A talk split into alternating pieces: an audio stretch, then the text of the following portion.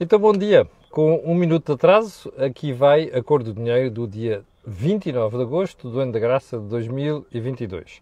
O meu nome é Camilo Lourenço, como sabe, todas as manhãs estou aqui para analisar a política e a economia nacionais e também internacional que nos diz respeito a nós. Antes de irmos ao programa de hoje, fazer, uh, aliás, dar conta de três ou quatro notas. A primeira é, eu na quinta-feira, acho eu, ou na sexta-feira, uh, fiz referência, quinta-feira, fiz referência a uma intervenção do Major-General Carlos Branco numa conversa com a comentadora Sónia Sénica uh, e na televisão, que achei deplorável e dei conta aqui. E disse, por erro, e ainda não percebo porquê, porque eu sabia que era da CNN, na CNN, disse que era na SIC na SIC Notícias. peço desculpa, porque induzia em erro uma série de espectadores, porque os espectadores que foram à, à, à box ver e não descobriam nada. E então escreveram-me a dizer assim, é mesmo na SIC Notícias, olha que eu não encontro lá nada. E de facto não encontro, não encontro porque eu me enganei. Não era na SIC Notícias, era na CNN. Entretanto, sei por, pela direção da SIC que mandou uma mensagem a dizer que estavam a receber muitos protestos, porque diziam que não encontravam aquilo lá eh, e pediram para esclarecer o assunto. Aqui fica esclarecido, foi por mero lapso meu, não sei porquê, porque eu tinha na frente a referência à CNN de Portugal, acabei por dizer que era na Notícias. As minhas maiores desculpas para a SIC e para os espectadores. Não era a minha intenção induzir ninguém erro. Uh, segundo ponto, um, o Think Tank da manhã, com muita probabilidade, não é com muita probabilidade, não vai ter lugar amanhã. Porque amanhã vou para o estrangeiro outra vez. Aliás, a razão pela qual o programa da manhã deve ser feito ainda de madrugada ok? Mais um programa a ser feito de madrugada. Eu peço desculpa, mas é a única forma que tenho de não prejudicar uh, aquelas pessoas que estão e continuam interessadas diariamente no comentário aqui da, da cor do dinheiro. Portanto, ficam feitas essas notas. O último ponto é lembrar sempre, como faço o disclosure, que este canal tem uma parceria com a Prozis e, portanto, quando for ao site fazer compras na saída, escreve Camilo e fica logo habilitado um desconto de 10%.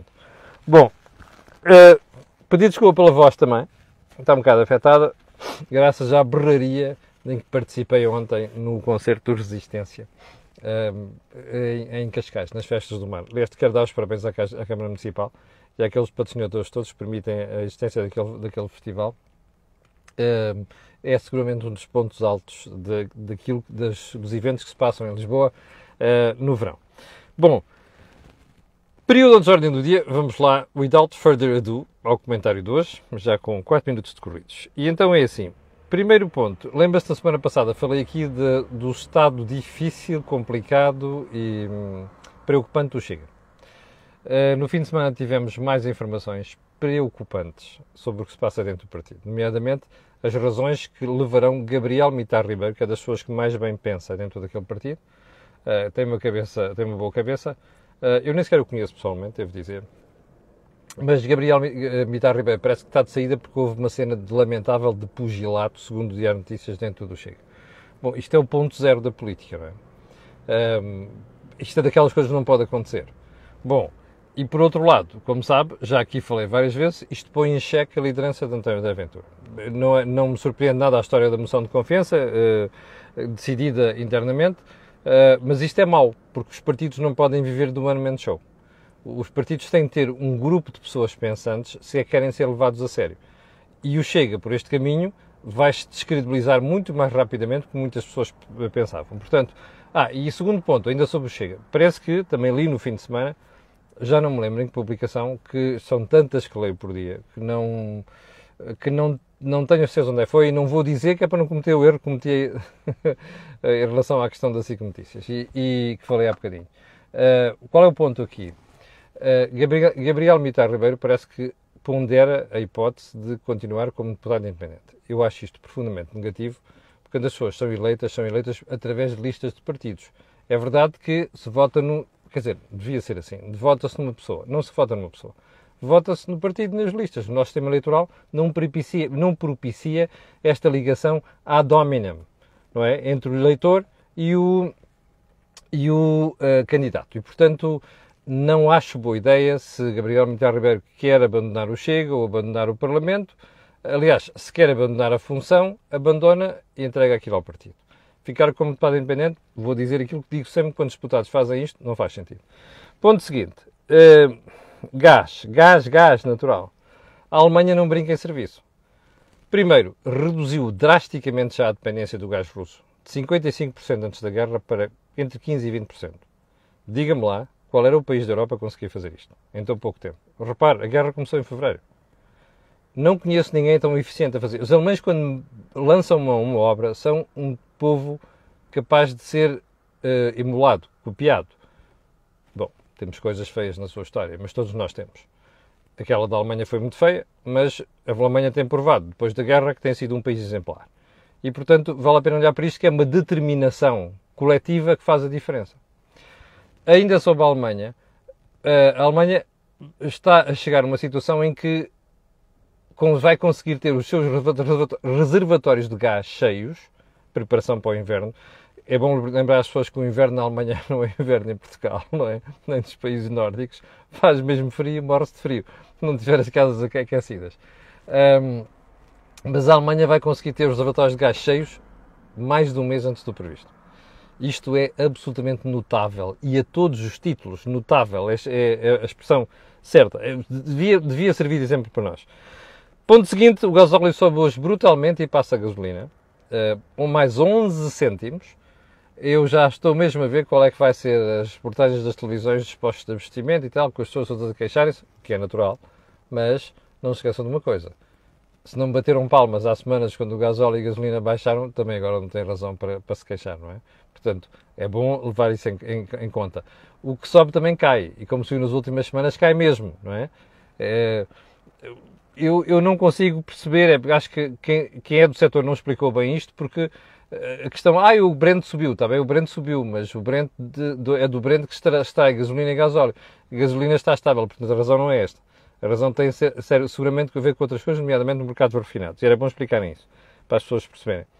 Ponto seguinte, a situação em Angola. Vários espectadores voltaram a chatear-nos chatear isso sobre esta matéria então qual é a pergunta? Ah, mas porque você acha que vai haver conflito em Angola? Não, não acho nada. Um, naquela, naquelas, naquelas noites difíceis, eu, tive, eu tenho pessoas que conhecem Angola, de grande confiança, com quem falei e, e que estavam por dentro do assunto e que diziam que tinha havido uns assaltos, assédios e não sei quantos partidos eh, e a coisa não estava bonita, mas aquilo foi uma coisa momentânea. Eu não acredito nada que vai haver um conflito. Acho que os angolanos aprenderam muito com o que se passou nos anos 90, quando voltaram à Guerra Civil e uh, isto seria, seria dar uma, um passo atrás de várias décadas na, no futuro do país. Não vai, em minha opinião, não vai acontecer, mas há uma coisa que eu acho que vai acontecer. É a correção dos resultados eleitorais, porque a UNITA vai ter mais deputados do que... Tenho a certeza absoluta. A UNITA vai ter mais deputados do que uh, apareceu agora oficialmente. Uh, onde é que isto nos leva? Se calhar uma reflexão mais uh, ampla, vou propor isto ao Jorge Marrão e ao Joaquim Aguiar um dia destes, uh, que é analisarmos um bocado a situação em Angola. Eu acho que Angola precisava de um, de um acordo de regime. Não é um governo de coligação, até porque uh, o MPLA vai ter maioria absoluta, mas acho que Angola ganhava muito ter um acordo de regime entre a UNITA e o MPLA, com o MPLA a governar, seguramente, porque o país precisa de fazer opções de fundo, que não foram feitas durante o tempo do Zé Eduardo dos Santos. Eu acho, acho curioso toda a gente lá foi, grandes loas elogios de Eduardo dos Santos. José Eduardo dos Santos teve um problema gravíssimo, que foi não preparou o futuro de Angola. Uh, Angola teve um influxo muito grande de divisas, acabaram em mãos uh, impróprias, muitos, muitas dessas divisas, e não se mudou o país, não se mudou a estrutura produtiva do país. E fazia sentido um país como aquele com aquelas riquezas, com aquele dinheiro que obteve, do exterior, ter hoje um dia uma estrutura eh, produtiva muito diferente da que tem, um bocado à semelhança da África do Sul. Isso não foi feito e, portanto, é nesse sentido que eu acho que faz falta um, um acordo de regime em Angola. Ponto seguinte, um, o, é uma pergunta que eu vou deixar para amanhã, que é uma pergunta que diz, o PS virou neoliberal? É uma pergunta. Porque eu ouvi o deputado João Torres, que é um tipo muito prolixo, é um tipo que fala muito, uh, muito comicieiro, como se costuma dizer. Uh, às vezes faz umas uh, intervenções um bocado apatetadas no Parlamento e parece que no fim de semana fez outras declarações não menos apatetadas na Madeira.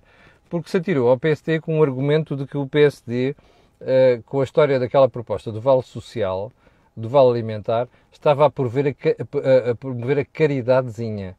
Bem, como isto é uma patetice, que é para não dizer o um nome feio, muito pior, aqui uh, eu vou deixar isto para análise mais detalhada amanhã, ok? Está, está prometido. Vamos então aos assuntos principais de hoje, que vai andar à, à volta de uma questão fundamental, que vou dizer, vou-lhe dar uma muito má notícia hoje. Primeiro, confirma-se definitivamente que as taxas de juros vão subir. confirma-se que vão subir mais do que se previa e confirma-se que vai chegar a um nível que muita gente não estava à espera. São três questões, eu já volto a elas daqui a bocadinho, e vou começar agora por uh, dois temas que uh, agitaram uh, o final da semana passada. A primeira, a proposta do Primeiro-Ministro português a Bruxelas sobre o, o prorrogamento do prazo do PRR, Plano de Recuperação e Resiliência. Parece que António Costa quer prolongar o prazo para executar o PRR. Eu, em relação a isto, só tenho uma palavra: incompetência. Ok? Eu lembro-me de termos falado disto várias vezes, quando o PRR foi criado e quando começou a ser executado. E uma das coisas que a gente disse aqui é o prazo é muito curto. Mas quando Bruxelas criou este prazo, sabia o que estava a fazer, não é? Uh, e precisamente por isso não queria deixar isto no tempo. Porquê? Porque repara uma coisa, o PRR era para resolver problemas que as economias têm uh, e que são problemas a médio prazo. Não era para ser um substituto do que não se gastou durante a pandemia. Ora, Portugal sabe há não sei quantas décadas quais são os seus problemas estruturais. Ora, se Portugal sabe isso, não tinha preparado um projeto, já anteriormente, capaz de implementar isso? Tinha. Ou melhor, as ideias estão cá.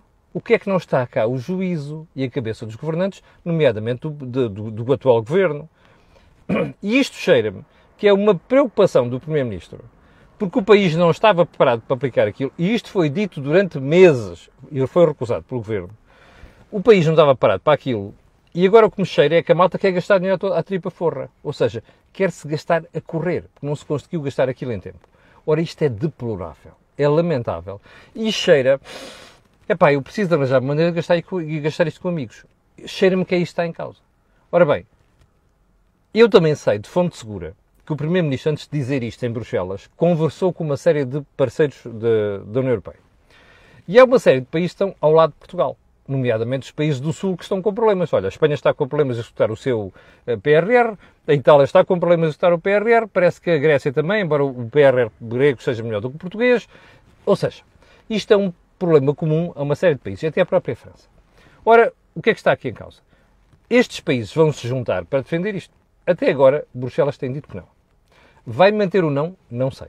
Uma coisa é certa, eu não deixava. E acho que o que Bruxelas devia fazer, e já disse isto aqui uma vez, portanto tenho moral para dizer isto, é, Bruxelas devia alterar as prioridades do PRR. Neste sentido, repare na crise energética. Repare no problema da dependência do gás russo. Repare no problema das interligações energéticas dentro da Europa. A história do MidCat entre a Catalunha e a França. Uh, tudo isto são questões relevantes. Ora, o problema da Europa neste momento é um problema energético. Mas porquê é que nós não utilizamos o dinheiro do PRR para reformular tudo isto? E, portanto, se Bruxelas devia fazer alguma coisa, era alterar as prioridades do PRR.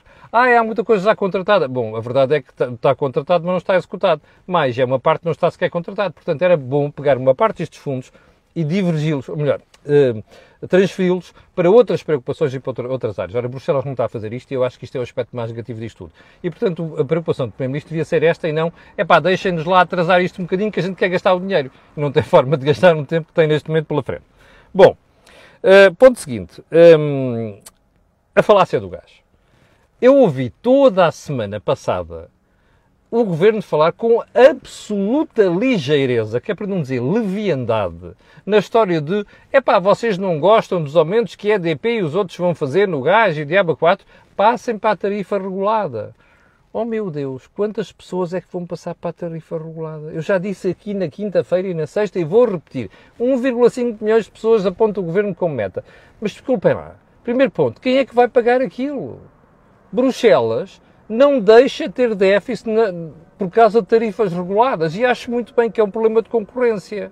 Não é? E depois é por o Orçamento de Estado a financiar esta marmelada. Quem é que vai pagar aquilo? Segundo ponto, há capacidade para fazer a transição de um sistema para o outro com tanta gente em tão pouco tempo? Sabe o que é isto? Foram apanhados com as calças na mão, correm a arranjar soluções em cima do joelho e depois não são executáveis, não são execuíveis, percebe? Isto é a imagem deste governo. Aliás, registro com grande agrado que há figuras gradas dentro do Partido Socialista, algumas das quais com quem eu falo há muito tempo, e que há vários meses que dizem que estão a ficar preocupadíssimos porque o governo não faz porra nenhuma para reformar e para ir àquelas questões básicas do futuro do país. Percebe? Este é o problema. E isto é que o governo devia estar a fazer. Bom, vamos então para os assuntos principais e tem a ver com. Ah, só mais um pormenor. Eu na, na TSF, na sexta-feira, ao final da tarde, achei incrível como é que as outras explicações, outros meios de comunicação social não pegaram nisto. A TSF foi ouvir Bruxelas sobre a história do passar para a tarifa regulada. E Bruxelas manifestou preocupação quanto a isto. Acho incrível que as televisões e o resto do pessoal não tenha pegado isto no fim de semana. Grande trabalho da TSF. Uh, porque este é o ponto. Então estão a vender a tarifa regulada como uma solução? Não é a solução. A solução é malta ter uma. Primeiro explicar às pessoas qual é o problema que o país tem, que é um problema energético e precisamos de poupar a, a, a toda a força e vamos ter que passar isso para a população. O governo tem medo de fazer isso. E em segundo lugar, é dizer às pessoas que vão mesmo ter que aceitar que durante um certo período de tempo vão ter tarifas mais elevadas no gás e na eletricidade e por aí adiante. E vêm mais ou menos. Bom, então vamos lá aos juros. Há vários dias que decorreu, já terminou, no estado do Wyoming, normalmente é associado a turismo, a, a prática de ski de inverno e não sei quantos, um, o, o, o, naquela estância decorre há vários anos uma espécie de encontro entre banqueiros centrais e organizações internacionais na área financeira. À semelhança do que acontece aqui na Europa com o, ECB, com o BCE, que faz em Sintra. Portanto, o encontro de Sintra tem um counterpart nos Estados Unidos chamado Wyoming. E nesse encontro, que durou vários dias, estava em causa uma coisa: saber o que é que os bancos centrais mundiais vão fazer nos próximos tempos. Porque o problema da inflação é global neste momento. Bom, e a dúvida era: espera aí, o Fed neste momento está o mais avançado, que está com a alteração da política monetária, isto é, subir os juros para combater a inflação. Só que os últimos sinais dos Estados Unidos dão conta de um abrandamento, abrandamento da inflação. O problema é que é só durante um mês. Mas a malta estava a dizer ah, não, o, Fed agora vai acalmar um bocadinho porque isto, um, o cenário está a mudar. Bom, eu sempre manifestei dúvidas aqui. Bom, nesse encontro, o Sr. Jerome Powell, que é o Presidente da Reserva Federal, foi taxativo. Não.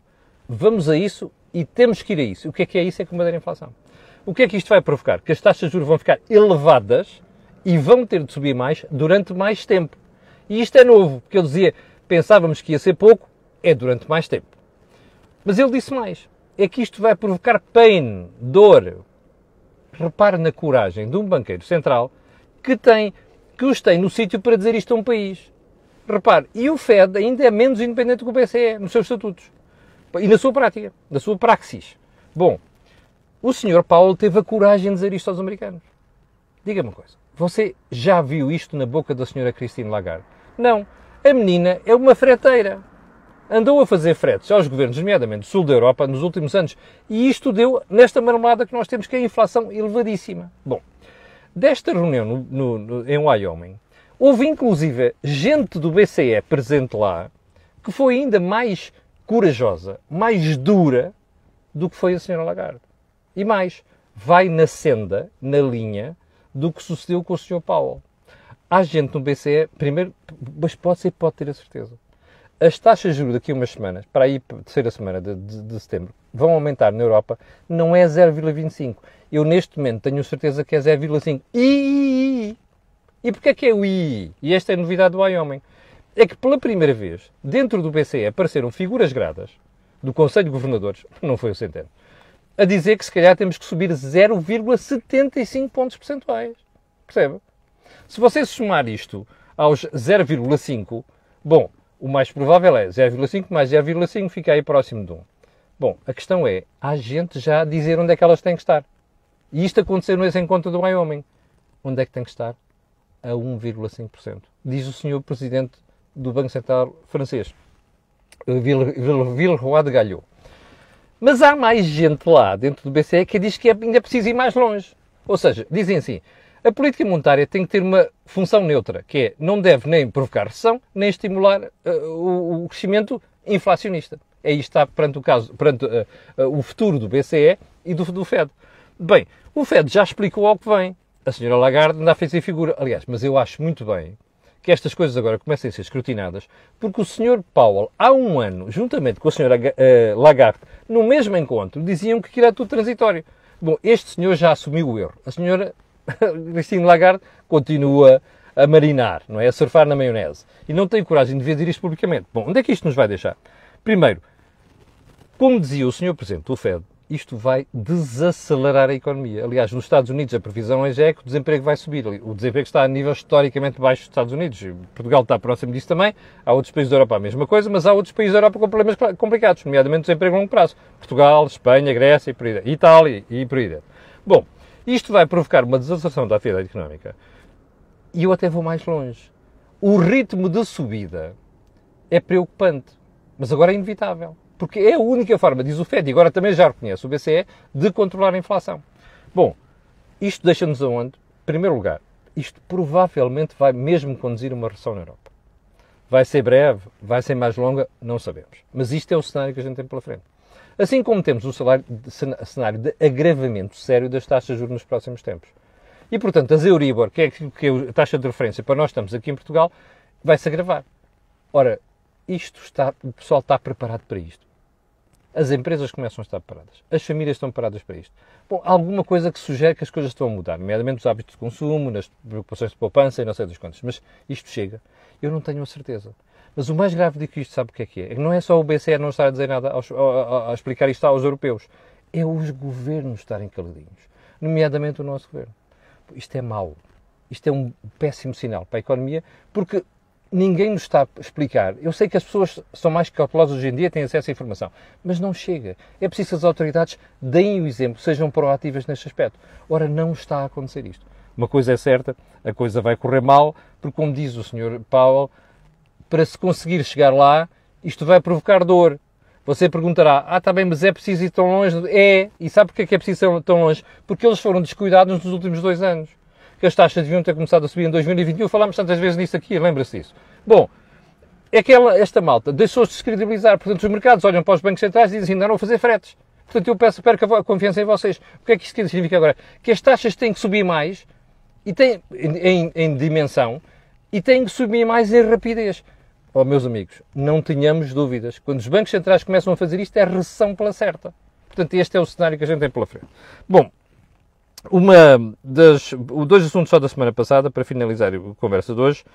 Uma tem a ver com a iniciativa liberal que criticou o governo por causa das medidas para minimizar a subida dos preços da energia.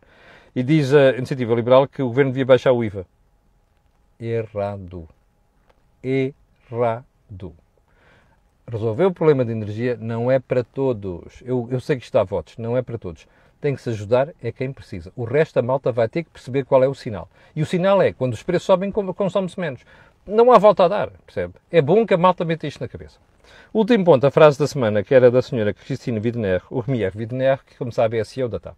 A senhora disse numa entrevista a Salveiro ao Eco, não esperava que o nível de críticas fosse tão elevado em Portugal.